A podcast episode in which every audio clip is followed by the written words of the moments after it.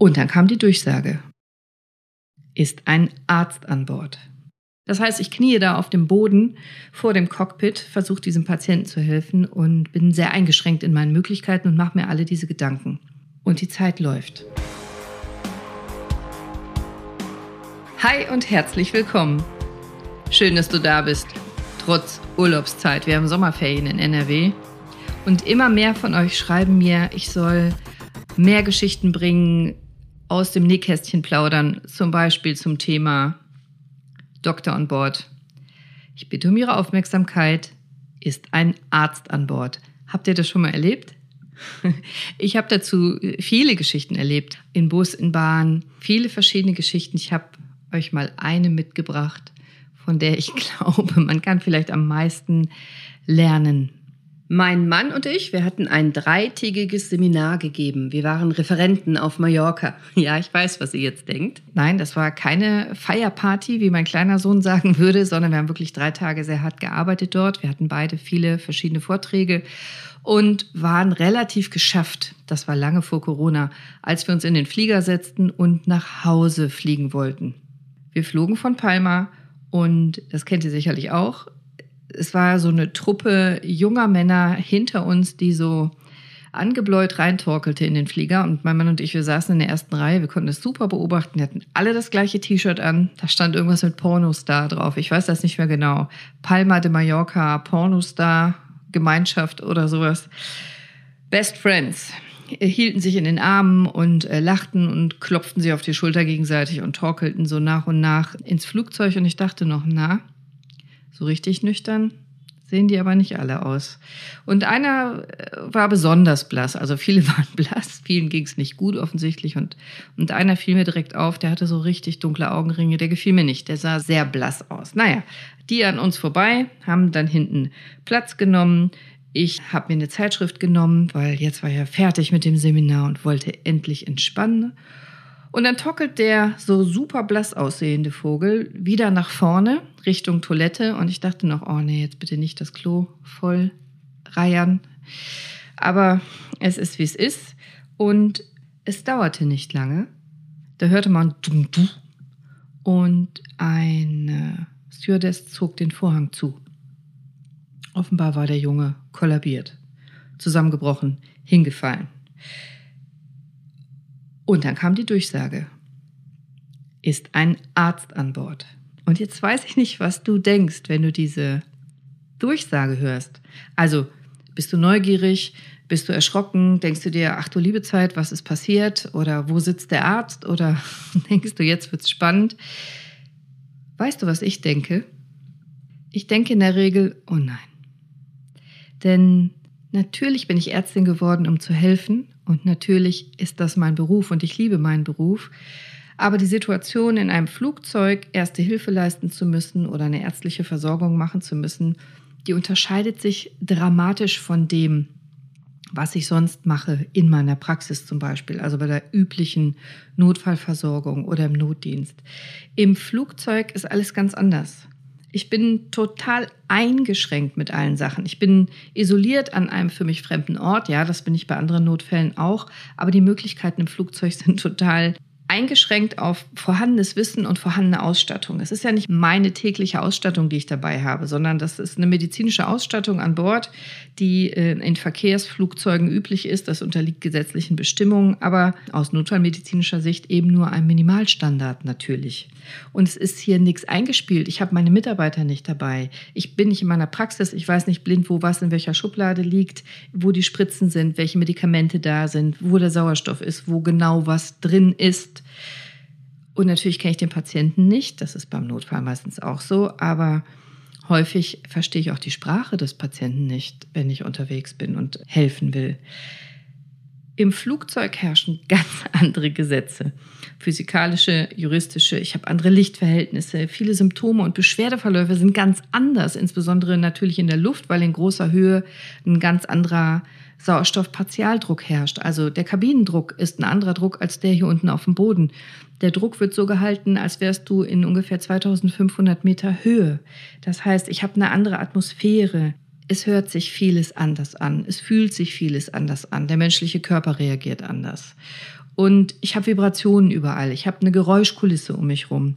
Versuch doch mal mit dem Stethoskop vernünftig Herz- oder Lungen- oder Darmgeräusche abzuhören, zu auskultieren, sagen wir, wenn um dich rum es summt und brummt und rauscht und surrt.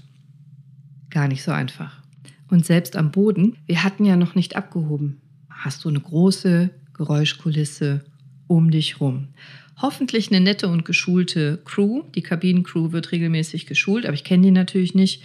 Und Platz habe ich ja auch nicht. Also richtig gut untersuchen oder behandeln kann ich eigentlich nur vor den Toiletten und in der Bordküche, aber da war er ja auch offenbar umgefallen.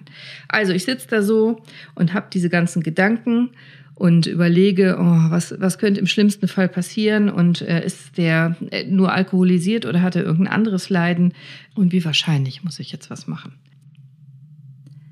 Auf Langstreckenflügen kommt es zu 85 Prozent zu medizinischen Notfällen. Auf Kurzstreckenflügen sehr, sehr viel seltener. Aber auch habe ich das Glück, in 80 Prozent der Fälle befindet sich eine medizinische Fachkraft an Bord. Und ich hoffe, es ist noch jemand außer mir. Ich linse also so ein bisschen über meine, meine Zeitung und bin schon dabei aufzustehen. Und dann höre ich von hinten, bam, bam, bam, bam, bam, kommt so ein ganz junger, sehr ambitionierter Typ, sehr selbstbewusst und enthusiastisch, angerannt und ruft, weg da, lassen Sie mich durch. Wumm, hinter den Vorhang. Und ich denke mir noch, na, für einen erfahrenen Arzt ist er ein bisschen zu jung und ein bisschen zu enthusiastisch. Aber das sind nur meine Gedanken. Was machen wir Ärzte denn eigentlich an Bord? Also, wenn wir zu so einem Notfall gerufen werden. Das häufigste ist Blutdruck messen oder Medikamente oder Sauerstoff geben. Und häufig gibt es hier sehr starke Kopfschmerzen oder Magen-Darm-Beschwerden. Und ich überlege mir so, naja, Kopfschmerzen könnte ich sehr gut behandeln, Rückenschmerzen könnte ich super behandeln, Erste Hilfe könnte ich leisten. Ich käme auch mit einem alkoholisierten Menschen sehr schnell, sehr gut zurecht, um dem zu helfen. Ich könnte auch reanimieren. Aber meine letzte Geburt als Geburtshelferin, oh, das ist schon wirklich sehr lange her. Meistens sind es ja Ohnmachtsanfälle, Magen-Darm-Beschwerden und Kreislaufprobleme. Und ich gehe davon aus, dass der Kollege, der nach vorne gerannt ist, sich jetzt genau darum kümmert und gut zurechtkommt. Chirurgische Eingriffe sind super selten an Bord übrigens. Schade eigentlich. Also für mich schade. Bitte erschlagt mich nicht, ich mache nur Spaß. Thrombosen sind auch super selten. Die meisten Leute, die viel fliegen, denken, ja, sie müssen sich vor Thrombosen schützen, aber Thrombosen sind wirklich nur ganz selten und wenn dann auf Langstreckenflügen über acht Stunden, wenn überhaupt. Und ich denke das und warte und es dauert und es dauert und es passiert so nichts. Ich fange an, mir Sorgen zu machen. Kommt der Kollege zurecht? Der sah noch sehr jung aus. Soll ich dazu stoßen? Soll ich dem helfen? Oder ist das jetzt übergriffig, wenn ich auch noch dazu komme? Wie lange dauert das noch? Weil wenn die Crew zu lange im Einsatz ist, gibt es einen Schichtwechsel. Das heißt, wir können nicht weiterfliegen, dann muss erst eine neue Crew kommen und dann kommen wir heute gar nicht mehr nach Hause. dann haben mein Mann und ich das unterschiedlich in Erinnerung. Mein Mann ist sich sicher, dass die Aussage, die jetzt über die Bordlautsprecher kam, lautete, ist noch ein richtiger Arzt an Bord. Ich glaube, die Durchsage war, ist noch ein Arzt an Bord, aber wir werden das nicht mehr klären können. Auf jeden Fall denke ich mir, ja, okay, das ist jetzt mein Zeichen. Ich gehe nach vorne. Ich stehe auf, ich gehe hinter den Vorhang, ich sage zu der Stewardess, Sie haben nach einem Arzt gefragt und sie sagt, ah, wunderbar, wissen Sie, wo noch einer sitzt? Nein, ich bin Ärztin. Ich kann gerne helfen, wenn Sie möchten. Und da liegt er da, der arme junge Mann, leichenblass, ohnmächtig, und kommt zwischendurch immer wieder zu sich, will dann aufstehen, fällt dann wieder um. Und der Mann, der ebenso enthusiastisch an mir vorbeigerannt ist, hat ungefähr die gleiche Gesichtsfarbe, also auch leichenblass und Schweiß auf der Stirn und offenbar völlig überfordert. Und ich frage ihn, was er denn für eine Fachrichtung ist, weil ich dachte, naja, vielleicht, ich weiß es nicht, jemand, der nicht viel mit Notfällen zu tun hat oder so. Und er sagt, nein, nein, er wäre kein Arzt. Aber er hätte sich für die Rettungssanitäterausbildung angemeldet und die würde auch nach den Ferien losgehen. Mhm, okay. ich habe das so unkommentiert gelassen und habe dann gefragt, ob ich übernehmen soll. Und der war sehr dankbar und war auch ganz schnell weg, als ich dann den Patienten übernahm. Was machen wir dann? Ich messe natürlich ähm, den Blutdruck, ich messe den Puls, ich gucke nach der Atmung. Die Atmung war in Ordnung, der Blutdruck war sehr niedrig, der Puls war sehr schnell, der Mann war offensichtlich stark ausgetrocknet, exekiert nennen wir das. Also der hatte natürlich mit Sicherheit wahnsinnig viel getrunken in der Nacht davor. Das roch man auch. Und Alkohol trocknet aus. Wahrscheinlich hatte er sich auch mehrfach übergeben. Das trocknet dann auch nochmal aus, sorgt dann für niedrigen Blutzuckerspiegel. Alles zusammen. Du kennst das sicherlich, hast du schon mal gehört oder selber erlebt, wenn man viel zu viel getrunken hat. Dann kommt man am nächsten Tag nicht richtig hoch. Da macht der Kreislauf nicht richtig mit. Du hast einen Kater. Dir geht's nicht gut. Du bist vom Kreislauf überfordert. Und der junge Mann kam zwischendurch zu sich und wollte dann so mit dem Oberkörper hoch und fiel direkt wieder um und wurde wieder ohnmächtig. Und ich habe erstmal den Kopf gepolstert, damit er sich den nicht immer wieder anschlug und habe einen Zugang gelegt, also eine Infusion mit, mit Wasser, mit Kochsalz, mit Flüssigkeit angelegt und habe versucht, verschiedene Informationen über denjenigen zu bekommen.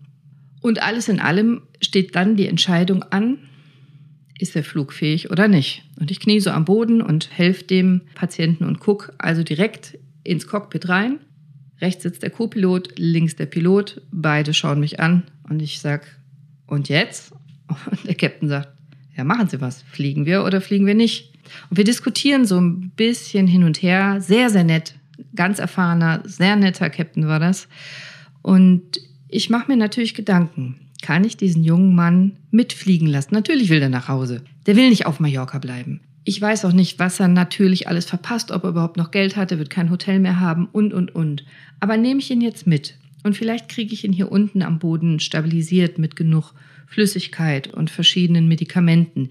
Ich kenne ihn nicht. Ich weiß nicht, ob er Vorerkrankungen hat. Ich weiß nicht wirklich seine, seine Krankheitsgeschichte vorweg. Hat er das schon mal oder nicht? Ist wirklich nur der Alkohol? Hat er noch was anderes? Hat er einen Diabetes, von dem ich nichts weiß oder andere Erkrankungen? Und der Flug dauert zweieinhalb Stunden ungefähr. Von Mallorca nach Düsseldorf wollten wir damals fliegen. Was kann alles passieren? Welchem Risiko setze ich den Mann aus? Was ist, wenn er in großer Höhe nicht nur ohnmächtig, sondern komatös wird oder schlimmere Sachen passieren? Wie kann ich ihm helfen? Welche Ressourcen habe ich? Und so weiter und so weiter. Alles Gedanken, die ein Arzt sich dann macht in diesem Abwägen. Nehme ich ihn mit? Kriege ich ihn sicher nach Hause geflogen? Oder setze ich ihn einer hohen Gefahr aus und, und mache vielleicht etwas schlimmer dadurch, dass ich ihn transportiere? Übertreibe ich oder bringe ich ihn in Gefahr? Was muss ich tun? Und ich mache verschiedene Untersuchungen so im Rahmen, wie ich kann. Ich habe kein Ultraschallgerät, ich kann kein Blut abnehmen, ich habe keine Kollegen da, alles, was ich aufgezählt habe. Das heißt, ich kniee da auf dem Boden vor dem Cockpit, versuche diesem Patienten zu helfen und bin sehr eingeschränkt in meinen Möglichkeiten und mache mir alle diese Gedanken. Und die Zeit läuft. Und ich treffe, wie man so schön sagt am Ende des Tages, aufgrund verschiedener Fakten folgende Entscheidung. Ich schaue den Captain an und sage, aus meiner Sicht ist dieser Mann nicht flugfähig, nicht sinnvoll, transportierbar. Ich würde raten, ihn hier zu lassen. Der Captain schaut mich an und sagt, vielen Dank für diese Entscheidung. Und die Stewardess läuft nach hinten, ist der, der Junge ist ja mit einer kompletten Bande von engsten Freunden eingetroffen und sagt, einer muss bitte bei dem Herrn so und so bleiben auf Mallorca bleiben, hier in Palma bleiben, wir können ihn nicht mitnehmen. Naja, und ratet, was passiert ist? Keiner kannte den mehr gut. also so eng vielleicht auch die Gemeinschaft war in den Tagen davor und so maximal diese Feiergemeinschaft, diese Porno-Palma-Feiergemeinschaft wohl auch befreundet gewesen war, mm, bei ihm bleiben wollte keiner. Freunde hatte der nicht mehr. Einige fingen an, das T-Shirt auszuziehen. Also lange Rede, kurzer Sinn. Am Ende hat der Captain angeordnet, dass einer bei ihm bleibt. Und so ist es auch gekommen. Wir haben dann Rettungsdienst gerufen vor Ort, der wurde dann ins Krankenhaus gebracht und so weiter. Und wir konnten fliegen. Das Ganze hat insgesamt wahrscheinlich nicht länger als zehn Minuten gedauert, ungefähr. Ich gehe zu meinem Platz und der Captain macht die Durchsage, dass wir jetzt starten können. Und die anderen Passagiere klatschen. Und ich weiß, die klatschen jetzt nicht für mich, die klatschen nicht dafür, dass ich Hilfe geleistet habe oder mich getraut habe, diese Entscheidung zu treffen für diesen Menschen und alle Passagiere, sondern dafür, dass wir jetzt losfliegen können. und nicht noch mehr Zeit in Palma verbracht wird. Und Fakt ist ja, natürlich habe ich einen Grund für meine Berufswahl. Und natürlich habe ich als Ärztin praktisch nie frei. Als Arzt hilfst du immer, privat, beruflich, wenn du unterwegs bist. Immer passiert ja irgendwas. Wenn du das nicht leiden kannst oder nicht aushalten willst oder wirklich frei haben willst, dann ist es keine gute Idee, Medizin zu studieren. Und natürlich ist das selbstverständlich für mich, für uns Ärzte, dass wir kostenlos und selbstlos immer helfen. Das meine ich ernst, das ist wirklich selbstverständlich. Ich mache die Folge jetzt hier nicht, um, um zu betteln, dass mal einer Danke sagt. Die Stewardess hat Danke gesagt, der Captain hat Danke gesagt. Aber ich habe keine Gegenleistung erhalten und das ist auch richtig so. Ich weiß, wenn so ein Aufruf kommt, ist ein Arzt an Bord und das Personal mich um medizinische Hilfeleistung bittet, dass das nicht vergütet wird. Ich darf dafür keine Gegenleistung annehmen. Das ist völlig in Ordnung und ich bin ja auch nicht der einzige Beruf, der der so lebt. Juristen haben das auch, Steuerberater werden auch immer angesprochen, Feuerwehrleute, Polizei, Rettungsdienst. Also viele Berufe gibt es ja, die praktisch nie frei haben oder wo Außenstehende nicht akzeptieren, dass man mal Feierabend macht. Und deswegen erzähle ich euch das. Aus zwei Gründen. Erstens, das sage ich euch gleich nochmal, dass es Sinn macht, sich gut zu überlegen, ob man flugtauglich ist, bevor man in den Flieger steigt, auch wenn man nicht der Kapitän ist. Und zweitens, dass es Berufe gibt, die man vielleicht nicht völlig selbstverständlich rund um die Uhr belästigen sollte. Hier im Flieger, na klar, selbstverständlich, habe ich gerne gemacht. Ich bin auch sicher, das war die richtige Entscheidung. Ich hätte den nicht mit gutem Gewissen transportieren können. Ich weiß nicht, was noch alles passiert wäre. Der war nicht einfach nur, der hatte nicht einfach nur einen Kater und war müde. Der hatte ernsthafte Kreislaufprobleme am Ende. Das war richtig, den da zu lassen und dafür muss ich gar nichts haben. Aber in einer anderen Situation zum Beispiel, und auch davon habe ich ganz, ganz viele Geschichten, sitze ich und ich war ganz frisch mit meinem Mann zusammen auf einer Grillparty. Ich sitze auf einer Grillparty und mein Mann kennt eine ältere Frau. Ich habe die noch nie gesehen und die kennen sich, glaube ich, aus der Nachbarschaft oder so. Es ist jetzt keine enge Verwandte oder Freundin von meinem Mann gewesen. Und sie sagt, ah, hast du eine neue Freundin? Hm, ja, das ist die Cordelia. Aha, aha, mh, aha, was macht die? Ja, die ist Orthopädin. Und dann nimmt die Frau, ohne Quatsch jetzt, ihren übervollen Grillteller, wo sie so massenweise Kartoffelsalat und Fleisch drauf hatte, stellt den auf meinen Tisch, haut mir auf die Schulter, aber so richtig so, bam, bam, hör mal, du bist doch Arzt? Cool. Zieht ihren Schuh aus, setzt sich in den Sessel neben mir und bam, haut ihren Fuß zwischen ihren und meinen Teller. Ohne Quatsch. Blumenkohlfuß hat mein Mann den genannt. Ja, war nicht, ist jetzt kein Fachbegriff, aber trifft's ganz gut. Ich sitze da vor meinem Grillteller, habe mir gerade was zu essen geholt und habe diese dicke Frau, die ich noch nie gesehen habe, neben mir, die mir erst die Schulter bricht mit Hömmer, du bist Arzt und haut mir dann ihren nackten Fußpilz, Fuß auf den Tisch. Vielen Dank. Du bist bestimmt kein Mediziner, wenn du das hörst, oder vielleicht bist du einer, aber egal, ob du es bist oder nicht, wir sind uns doch bestimmt einig darüber, dass Fußpilz keine lebensbedrohende Erkrankung ist, oder? In der Regel kann man damit überleben bis zur Eröffnung der nächsten Sprechstunde. Und das sind die Situationen, die ich meine, wie sage ich das denn nett, wo ich mir wünsche, dass diese Selbstverständlichkeit, die wir Ärzte haben oder fast alle von uns, in denen wir immer gerne selbstverständlich und selbstlos helfen, bitte nicht ausgenutzt werden.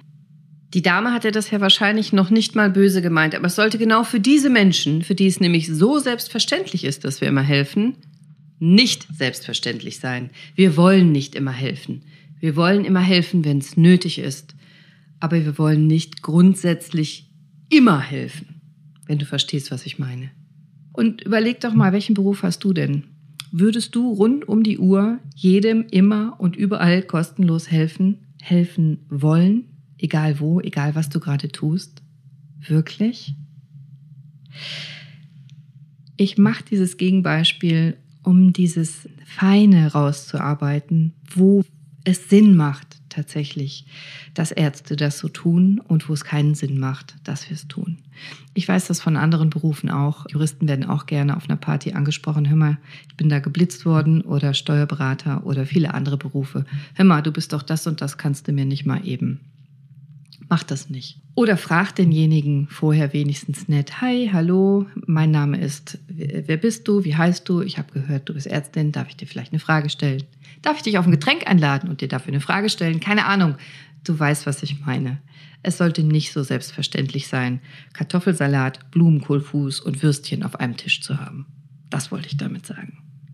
Take-Home-Message. Nicht nur der Pilot muss flugfähig sein bevor du in einen Flieger steigst. Es gibt eine ganz strenge Anweisung, ein ganz striktes Alkoholverbot. 24 Stunden vor der Arbeitszeit dürfen Piloten und Crew kein Alkohol zu sich nehmen. Du kannst zum Beispiel mit 0,5 Promille darfst du noch Auto fahren, nicht uneingeschränkt. Aber es hat einen Grund, warum Alkohol verboten ist, 24 Stunden vor dem Flug. Ich verstehe das gut, wenn man, wenn man ausgelassen feiert und äh, Party macht oder andere, andere, ähm, einen anderen Grund hat, Alkohol zu sich zu nehmen. Aber wenn du am nächsten Tag fliegen musst, dann bitte mach dir Gedanken, dass du nicht so extrem dich selber in Gefahr bringst und alle anderen Passagiere und die Crew mit da reinreißt. Wenn du im Flieger sitzt und Notfall mitbekommst, dann denk doch bitte auch daran, dass du, ja, du mit deinem Verhalten die ganze Stimmung beeinflussen kannst. Also wenn du jetzt ruhig bist und kompetent, dann trägst du zu der Gesamtsituation günstig bei, emotional stabilisierend. Wenn du dich jetzt aufregst, ah, was soll das, jetzt kommen wir nicht los, ah, jetzt kommen wir später los, dann machst du das in negativem Sinne auch. Das ist wichtig, wie du dich verhältst. Und klar nervt dich das, wenn, wenn so eine Verzögerung auftritt. Mich nervt das auch. Und es nervt mich noch viel mehr, wenn man eine Zwischenlandung machen müsste, um einem Patienten zum Helfen zum Beispiel. Das war auch ein Gedanke, den ich hatte. Kriege ich den die zweieinhalb Stunden vernünftig transportiert? Zwischenlandungen sind gar nicht witzig und kosten natürlich immense Zeit, um dem Patienten zu helfen. Und du kannst doch gar nicht wissen, wenn diese Aussage war, ist ein Arzt an Bord, wenn diese Durchsage kam, was der Patient in dem Moment hat. Vielleicht hat er einen Herzinfarkt. Vielleicht hat er einen Schlaganfall, vielleicht hat er irgendwas Schlimmes, vielleicht kämpft er gerade um Leben und Tod. Reg dich doch bitte nicht auf, wenn so ein Notfall passiert, sondern hab Verständnis für so eine Situation. Werd nicht sauer, sondern überleg doch mal, wenn du derjenige wärst oder deine Frau oder dein Kind und würdest Hilfe brauchen, dann wärst du doch auch dankbar. Erstens, dass jemand hilft und zweitens, dass die anderen ruhig und verständnisvoll sind. Jeder Notfall ist eine Ausnahmesituation für den Betroffenen. Und auch wenn wir Ärzte das jeden Tag erleben, für denjenigen, der in dem Notfall steckt, ist das in der Regel dramatisch und vergisst er nicht so schnell. Und sich zu verspäten ist dagegen tatsächlich, das ist nicht vergleichbar.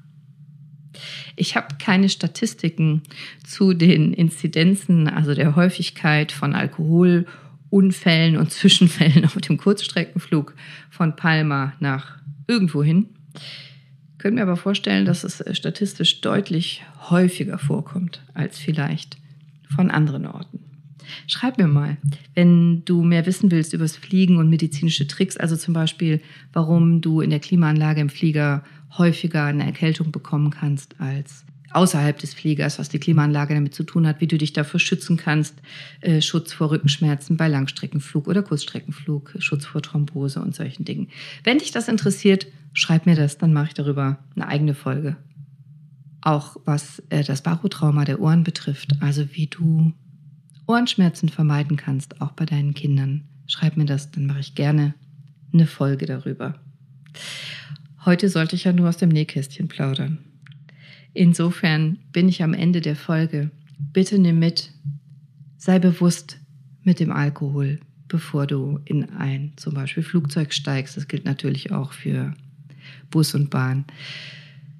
Sei mindful, insbesondere wenn ein anderer Passagier vielleicht einmal in Not ist. Und sei flugtauglich, bevor du in ein Flugzeug steigst. Ich wünsche dir noch einen glücklichen, entspannten, erfolgreichen, aber vor allem gesunden und sonnigen Tag. Ein Gruß an alle, die uns das Fliegen möglich machen. Danke, dass es euch gibt. Ich persönlich liebe Fliegen Aber das wisst ihr ja. Deine Cordelia. Ciao.